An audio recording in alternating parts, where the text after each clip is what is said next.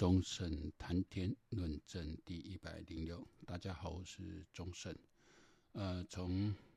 二零二四年开始，这应该是我第一次的录音哈。然后，呃，其实这十几天来，那一方面，呃，工作关系方面，我是觉得这个时候应该是比较专注在看选情了。我确实也感受到蛮。呃，同温层里面很多的焦虑，那后来也发现，在 trade 里面，呃 t r a c e 里面你可以找到呃我们台派的同温层，特别看很多年轻人，我才心安一点，不然你真的会被那个氛围哦吓到，因为你身边年轻人几乎都会投课，而且你要问他们理由，他们好像也说不出个什么所以然啊、哦，然后会把很多的不满投射在呃柯文哲，认为柯文哲可以解决。那这个就是完全，我说就长期以来的去脉络化啊的一个，然后希望很快找到一个很短的一个答案哦的一个思维模式，就是过去的呃，应该上一波的教改，呃，我诞生出来就现在我们现在二十几个这一批的嘛，现在二十到三十几这一批人就是旧一波教改制度下产生出来啊、哦，那就是比较没有。呃，建立那一种，一方面民主素养不足，那一方面就是对呃很多事情脉络还不看的哦。比如他一直认为，那台湾我们现在制度就是现在就有的。那如果你要跟他讲啊，这个制度是当初多少的人经过怎么样民主抗争啊？不要讲别人，就讲我自己的故事哦。我们是一路见证过来，从哦退出联合国到中美断交，巴拉巴拉讲的，因为我被听了，哎，拢听不落。那不知道脉络的情形下，就以为这些都是应该有的，然后就不会去珍惜啊，也不会去呃理解说这个体制里面有些问题，它真的就是属于难解决的哦。然后政治它也没有办法 cover 到我们整个社会每个领域，不是每个问题它都可以用政治来解决哦。你经济问题就很难用政治来解决。啊，经济问题它牵涉的因素很多，政治的力量是可以让它不会那么糟糕哦而已。哦，那好的时候，你你你没有办法让一个政治力量可以说让它一个变好，一个变坏，黑了记得谁啊？那比如说大家看这个房价上涨啊，他们认为这是政府施政问题，确实政府有很多打房的策略，但打房都不是想象中那么简单的事。真的好改观了，日本没安尼三十年哦，日本到现在还是，呃，因为这前阵子又去日本一趟，我觉得这半年内刚好去日本两趟哦，相隔那么多年，那我觉得日本这个国家它有它好的一面，但要真的我们值得警惕一面哦。这个林林总总，我觉得之后可以再说。就是说，这因为你不思考脉络，然后你缺乏跨领域的知识的认知，就是一个基本的素养的时候，你就很容易变成被操弄的一群人。哦，包括你连假消息都分不出来，你听到人家说什么，你是没办法去判断。哦，就让你可以让一个馆长这样子，陈志安这种根本没什么料，就直接那边耍耍嘴皮，然后弄一操弄一些民粹语言，然后从一些讲一些所谓的干话，让他爽，他这样可以卷那么多的，嗯，直播是可以几万人在看，然后抖内可以收千万的。那黄国昌也是，你身为一个学者出身，然后可以在那边。胡乱的指控、影射、指涉，啊，没有证据的，啊，只用恐吓啊那种手段，那狂加落马的，在跟我请假价，那这些人全部都要进。哦，这黄国昌，但是陈智菡还没有，黄国昌就要进立法院。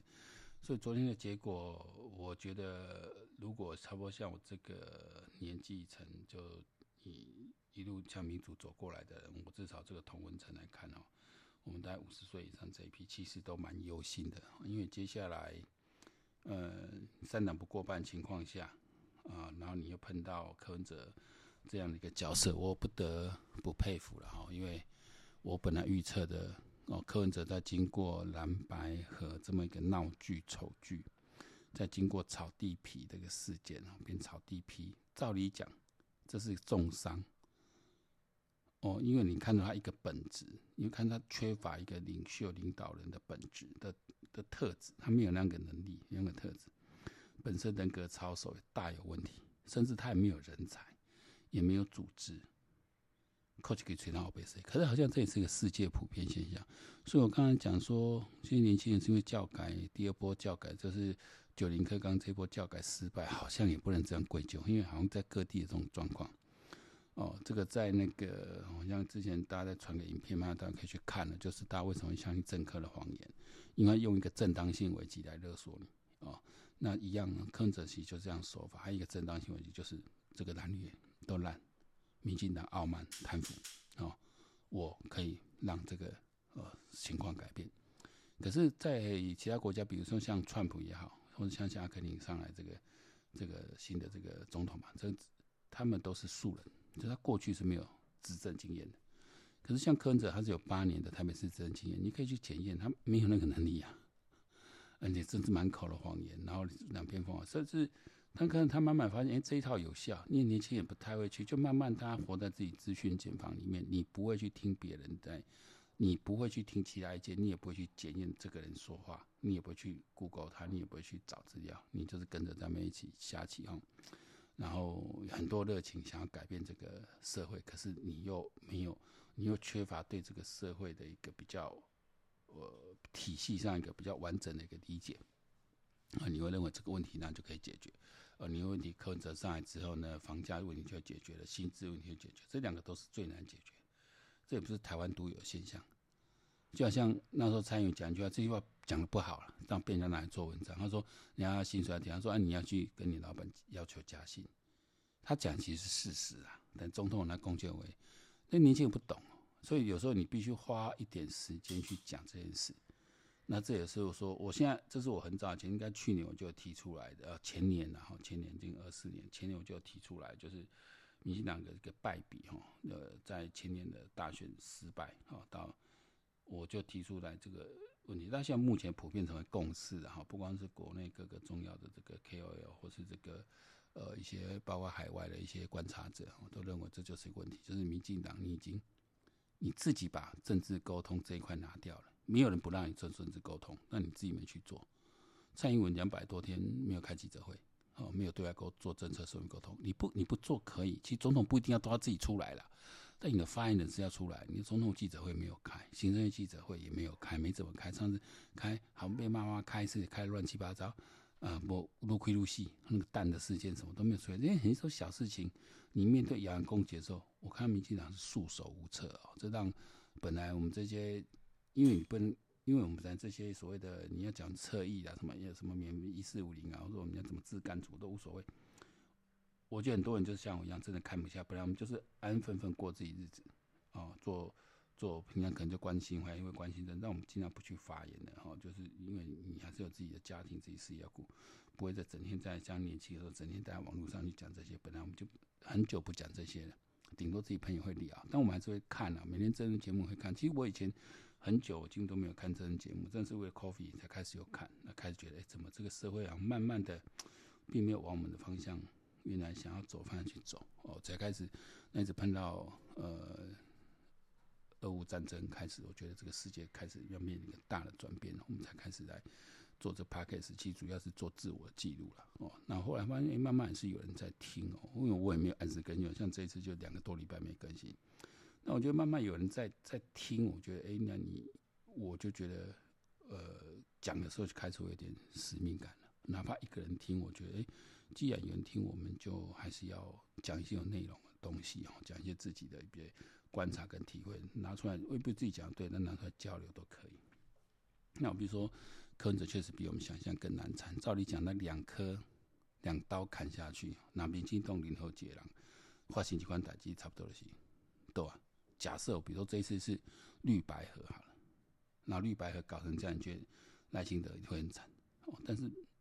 无法度。我不知道，这就是那个苗博雅那一天有在感慨一个好学生悖论。嗯，好学的好学生悖论就是说，好学生什么都很好，他只要做错一件事，大家就扩大攻击，然后让他不死都不行。哦，那那那结果坏学生呢？平常那边耍皮啊，在那边那边讲干话，说不出政策来，偶尔然后也讲出什么来，哇，大家掌声就来。这是很无奈现象，但是人性就是如此。那你要怎么扭转？就为了思考这件事怎么扭转。你就是只能靠持续的正向的去沟通。但是很遗憾，就是说过去民进党把这个键拿掉了。而过去这一年内，好像我们在前年底提出，其实也不光我，我应该是我印象中我蛮早就开始在讲这个了。那我看慢慢慢慢，几乎所有的 K O 都在讲这件事，说民进党你没有一个啊，至少一个固定的行政院发言、总统发言，你要有固定的每周，你现在美国都这样干嘛？你要针对各种政策各种去去模去做出政策正式的一个说明，甚至必要时候找部长来对说明，说你的你说明你的战场不止在国会哦，你也要在你的记者会去说明。因为国会攻防经常你你新闻上是没办法做比较完整呈现哦，甚至刻意被扭曲，这也是台湾的一个比较特殊文化，就是说我们台湾因为是属于对国家认同还是处于一个分裂的状态，对面也有个这么强大的呃一个想要把你弄死的国家，整天想尽办法在做认知战，哦，所以这你看这一次柯文哲很明显他就是一个认知作战的典范，哦，他打了其实就共产党认知作战那一套。你说的柯文哲到底提什么政策？其实没有，讲的干话，啊，年轻人就信，他一直在变造，我导化的改革阿伯在改革不改啊，实现正义的国家还给你讲那些空话，啊，到底不要走？你房价降低，你要怎么降？你要打房吗？打房可能经济一打会起不来，就像当初日本一样。所以这个都是，这你没有把这种哦，因为你要很正经的把这种理论东西啊、实质东西啊、精确东西讲的时候，你怎么不爱听啊。而且呼喊一些口号，哇，话都送，调料送，完了倒阿北。所以说没办法，就是说我们作为负责任的政党，和民进党作为负责任政党，他没办法像坑着这么搞，哦，他也没办法像侯友宜这么搞。你还是要很认真去讲你的政策，讲你要怎么做。你也是执政，然后执政一定会有包袱，执政有你的行政优势，但是你也会有包袱，一定会对你不满。特别过去四年。哦，是有三年期间，几乎在疫情笼罩状况下，每个人生活都很多不便，哦，每个人都惶惶不安。然后中间我们历经了，哦，也开开放放啊，这样口罩政策啦，然后怎么都都突然，我觉得很多人会觉得，哎，突然政府力量会渗透到我的生活里面，哦，然后政府政策一一一你你你，这是大家都没碰过状况。even 台湾，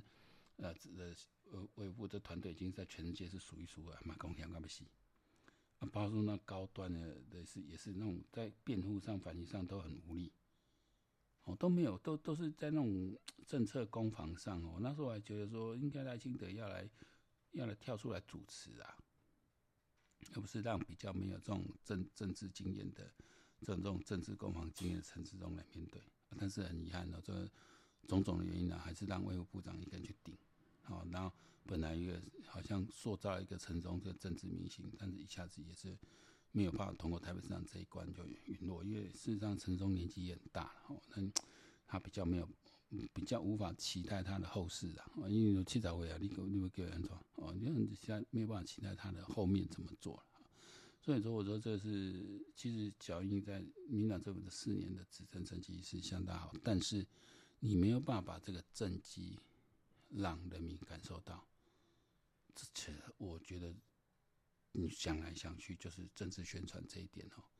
呃，真的是落掉了。你看，even 到现在为止，总统发言、行政发言这个团队都有这样的建制，有这样的团队，但是都没在做这样的事，完全不懂。好、哦，包括你是跟一个政府组织，好像觉得我去用 YouTube，我去用这个 IG Trade 来来做沟通，好像很丢人其实，不是啊，全是要这样子啊，川普也是这样子啊。现在差一个就是我们处理 TikTok 是非常尴尬哦，因为你明想要来进 TikTok，你会很难进哦。那你你你你你又不能去进它，你又没你又没有要把它封掉。那你现在你之前没有封掉，国会过半时候封掉它，你现在再封就更难了，哦，就更难了哦。所以这个也是我觉得就是难局啊。说真的，给赖清德都是都是难题哦。那这个反正选完了，那当然。呃，反正我估票估最准，应该就是因为我很早就估了，十月七号是在蓝白确定破局之后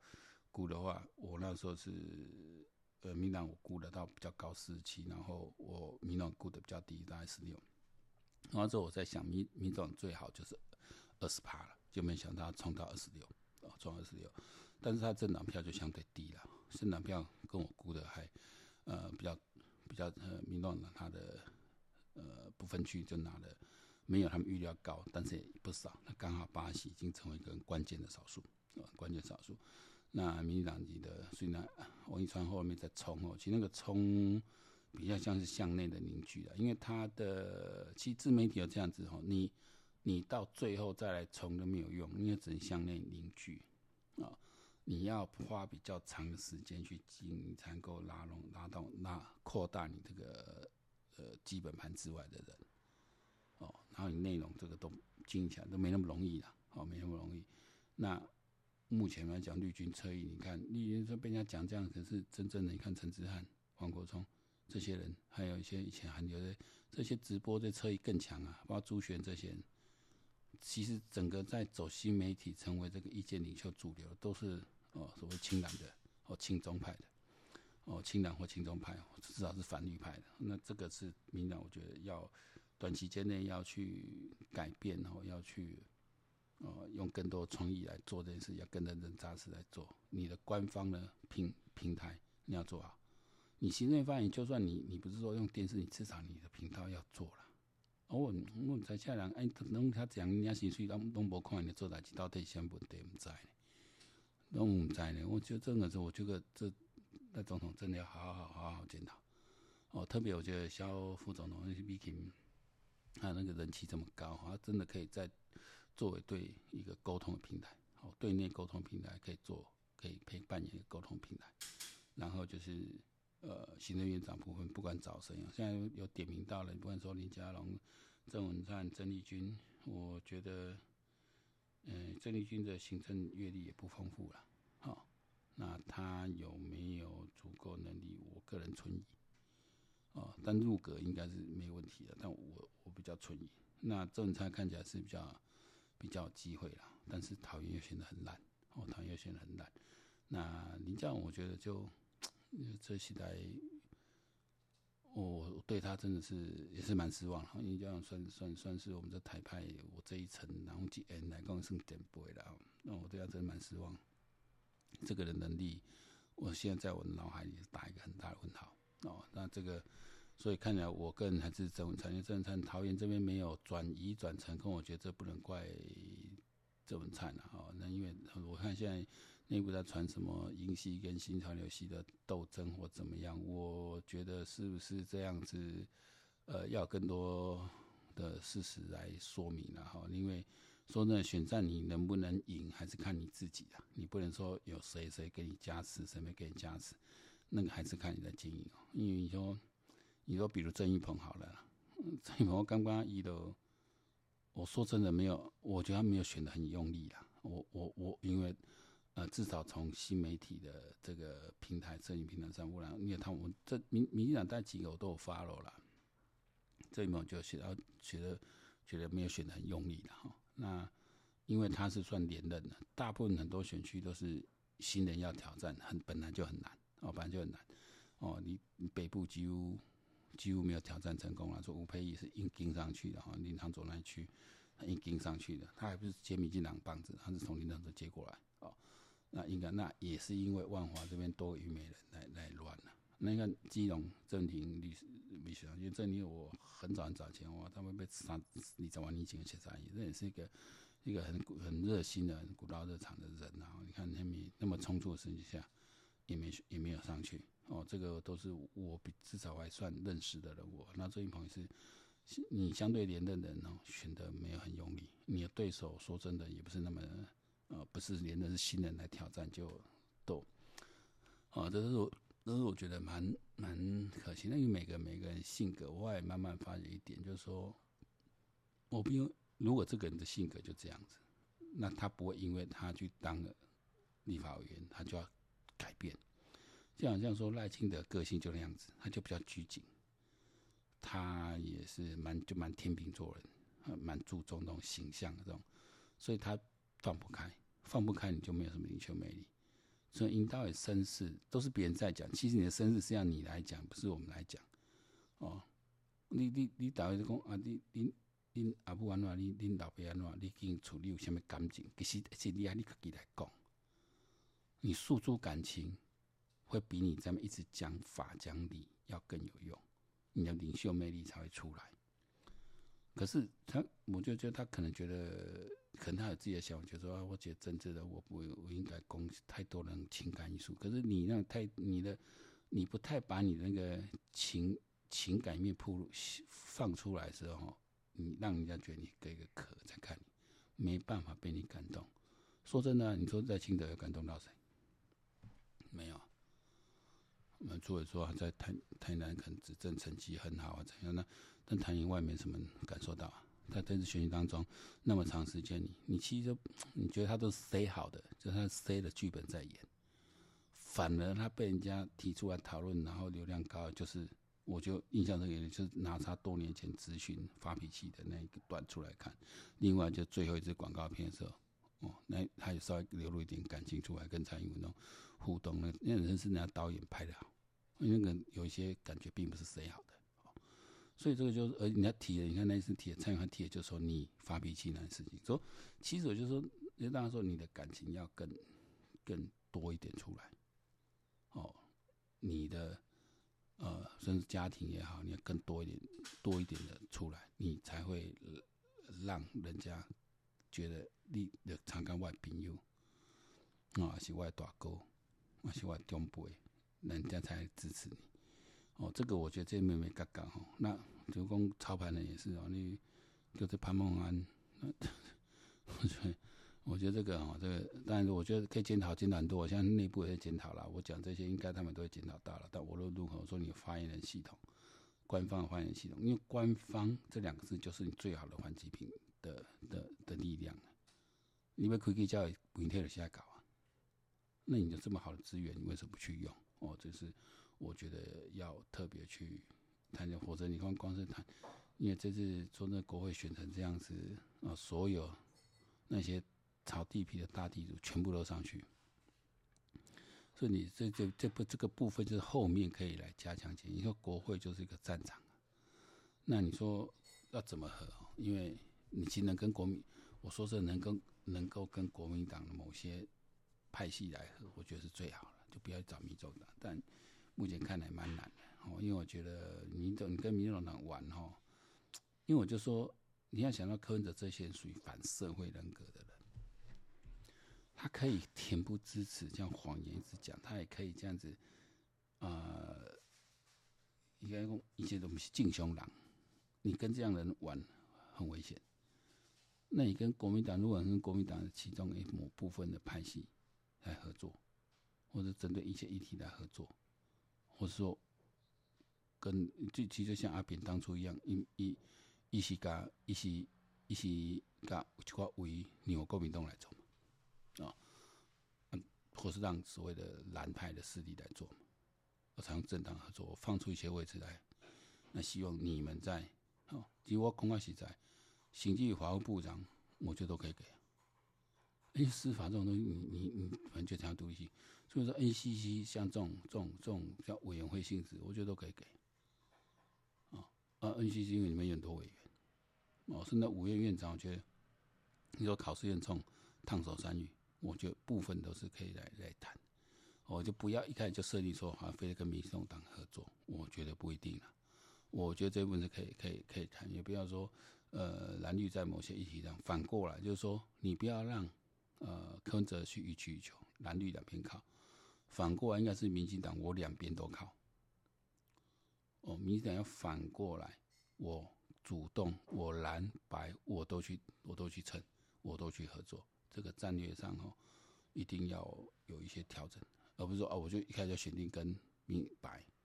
来合作，然后就现在就是哦，那就是现在就是让柯文哲就是提高价码来等你。那意思事实上，我如果说我是要让出官位来的话，你说国民党内有国民党内有没有人想出来合作？我觉得是有的了。这一点我真的可以可以去跟朱立伦谈。哦，我觉得是可以这么做。那当然，无论怎么合作，只要属于这种属于联合政府状态下，就一定没平安，好、哦，一定不会平安。那这个也是没办法的事。我说因为这种。我同意格局在这里，因为这个结果是我们不想见到结果。三党不过半是最不想看到一个结果，但总比二零零八年你国会缩到最小，总统又不见，完全是属于崩溃的状态下。二零一八年那时候也站起来了，现在回头看也不过十六年就这样过去了，哦，十六年就这样过去了。民进党至少还是哦一个已经达成了一个至少是破纪录的一个呃连任哦一个执政党的延延续的执政。那我跟朋友谈这些，有些比较乐观看法了哈，就是说亲中势力的消退，就是因为共产党哦，金马考试讲一下，其实我做这频道版就不是针对国内一些太偏重国内政情啊，比较偏向国际的一些一些政情啊，的还有一些军事的一些部分来谈这部分。那国内政情，我还是从一个战略的眼光来看哦，就是亲中势力会消退，会随着中国经济力下滑而衰退。因为中国虽然是断崖式的衰退，已经往前会砍了，但这这受力来，一共也也也看不掉，也看不掉。那这危险就是说，当他内部实在顶不住的时候，放手一搏，打你一次，哦，弄弄结，提高台海的这个危机，转向国际进行这种勒索，这都有可能的。我们台湾又变成一个棋子，哦，就真的成了两美中两大势力中间一个棋子。哦，所以说不像那种你说柯文哲那种人，你说你没有对国际政治有些了解，你就像柯文哲，然后对的话，那亲中和美就不可能嘛。两边拉紧绷的时候，你起码亲中和美。哦，甚至一边美国你再怎么样，它都不会衰，都都不会断崖式的衰退。但中国这边明显断崖式的衰退，低能力、细腻来可能绝对有大变化出来。这个是我们之前的预期。这我为什么从二零二二年开始做品？做这个 podcast 在记录这些事情，就是说我们看到这是世界在这几年内就会大的变动，确实是一波一波一直来，所以我们才说在这个风云的记录这个风云的变化的时刻，我们为这个留下一个哦记录哦，这个就让这、因为来到一个大的变局嘛，我们就做一个记录，替自己留个记录，因为有时候用写的也蛮也蛮蛮累的，讲的那青菜公公蛮的鬼。啊，但如果说透过这样平台，可以让更多人呃听一听，哦，那因为我的意见不是我个人的什么什么真知灼见啊，还是我从我的吸收的一些管道，我把它整理一些出来，那我有自己的想法，把也把它加进去。比如说，我现在看刚才瞄一下，看他在谈这个后面再怎么走啊，那个要去找民众的合作，我觉得不一定了，反过来了，反过来，我我我我我我们就因为你还是政权还是在手上嘛。对不对，我可以反过来去跟他去去去跟，呃，我不见得要跟白谈，我看一开始就是国民党。如果是我是来，我一开始就跟国民党谈，我开始就国民党谈，哪些位置可以让给你们，对不对？哪哪些哪些东西我可以放给你？比如说国防部长，那你们国民党推荐人哪了？我跟你谈个条件，前建要继续做下去，国民党国国防部长我可以让你任命，我觉得可以。因为我发现这样，你任命国防部长哦。阿马是，其实嘛是国民党的人，红曙光是都这种嘛是国民党的人。其实他们这批人，你没有办法找你在你在军人这个体系找到一个真正的呃所谓台派的人，不，所以与其这样子的话，呢，这个我觉得我也让给他。但现在调给公情之后，海空军要继续做，就就这样子，国防继续做，接跟美国合作继续推动。对，大家看，大家可以把名单都提出来，互相讨论，我觉得都都可以。就这些方式都可以，都可以来来做。那这样立法院议定和你走，好不要紧哦。啊，你讲真要被韩国股，还是你有第一名啊、第三名来做，好不要紧哦。我正副院长也都可以。我觉得这是，我觉得可以先跟国民党谈。这个当然是一个比较比较跳跃的、超越的一个思考。但我觉得真的，国民党现在也，我相信蓝绿现在共识啊。要弄死民众党，可以在这一方面去谈一下哦，联络次要敌人，打击主要敌人，我觉得这是一个基本的战略。所以我就不一定要像民众，非要跟民众谈。啊，现在好像让柯文哲这边拿了八席，然后掂掂在手上说：“哎、你弄来跟我讲哦，你弄来跟我勾结啊，我被发挥了关键少数。”所以，所以我觉得民进党可能要真正转过来想，你才是真正的。关键多数，你是关键多数，你不是绝对多数，你是关键多数。哦，你要不该试着把一些位置放放出来，甚至你说，安，陆委会，对吧？安，陆委会其实你南内部，按照干脆有人去补，冇要紧，我觉得都是可以去谈。你中央，你国防，然后一些总统的职权，国防外交两大项，我至少让了国防部长出去，对。但但是反正你国防部长还是上面那个行政院长，你这个是都是可以去思考的方向啊，这个都可以思考方向。但我就我是有这么说，是因为赖清德那上个，那上个的时阵，伊可能了金牌去哦去跟刚谈判，所以这个部分确实蛮难。我现在看未来证据纷纷乱乱的很多了，那也刚好给我这个这个频道有一些更多的素材，让我们可以继续做。因为然后现在想了，因为其实真的想做的是 YouTube，但因为现在上班哦，所以不方便。那也许这几年可以退休。转为自由业，我跟我的利息来塞 Uber，暗时来做 YouTuber，也许这也是我的生活形态。但我还是在呼吁我们说台派的所有所有的“一四五零”绿军侧翼等等，我觉得这个是又到又是大家重回战场的时候了。就好像我我我刚才做节目说，如果现在共军就要上来了，我其实我已经除役了哈，我还是要上战场，我自己都还开始一些收集一些军备的东西，我先买防弹镜片。哦，先买防弹设计用防弹镜片，那搞不好之后会买，哦，会买这个防弹衣，哦，好一点防弹衣都可能，哦，这也是未来会有会有呃一个，那既然那时候就已经觉得上战场都无所谓，现在又是我们重回一个呃政治的战场，啊，因为毕竟呃国会过半的这个时机也结束了，蔡英总统也下来，一个新的局势又展开了。好，最后一段我来讲罗智正。我这个选区是投罗智正的。我以我经济这么的底部呢，国内新闻没有太注意，有看到没有特别回来看。那也向一些政治比较接近政治核心圈的人去询问这件事。那罗智正这些事都是应该都是真的，所以我觉得罗智正这个问题真的很大很大。所以我也趁这个。所以我昨天还是含泪投给他了，因为你不可以导叶元之嘛，那么导结果未来一起有叶元之，我觉得叶元之可能都没想到自己会赢，因为叶元之我们在本身叶元之其实没有选得很用力，哦，吉亚嘛挂卡，讲话基亚嘛挂卡久，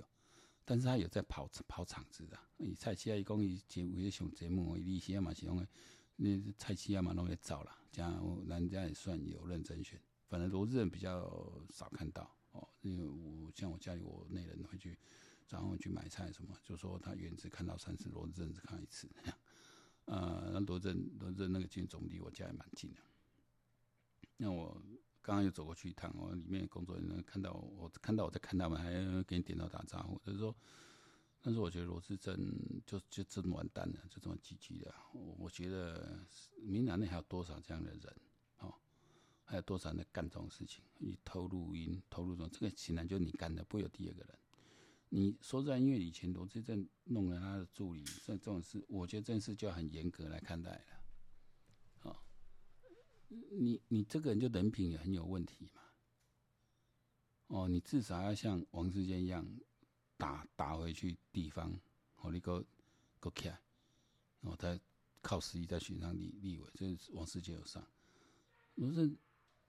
罗志正这件事好像没有事，他好像都还是一直一直一直被被小英拉拉进去，他让他觉得肆无忌惮。我因为罗智正算间接认识的，我觉得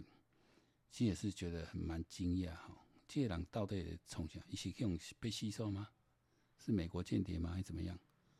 我真的觉得哦，所以明年还有多少这样多少这样的人哦，真的是不可等闲事。那在选前大家都不讲嘛。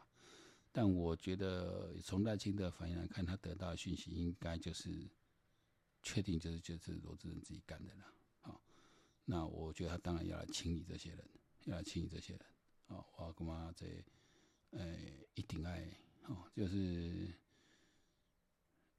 我我常讲说，我们不能因为有些人做错做错一些事，我们就把他好的一面全部否定掉。但是有时候你做错的事，是不是踩到一个红线？你从政，特别在台派的这边的政治人物忠诚度要求很高，不是对民进党忠诚，是对台湾的忠诚。那你去录音，我说说真的啦，假如你真想录什么音，哦，回来自己听听看。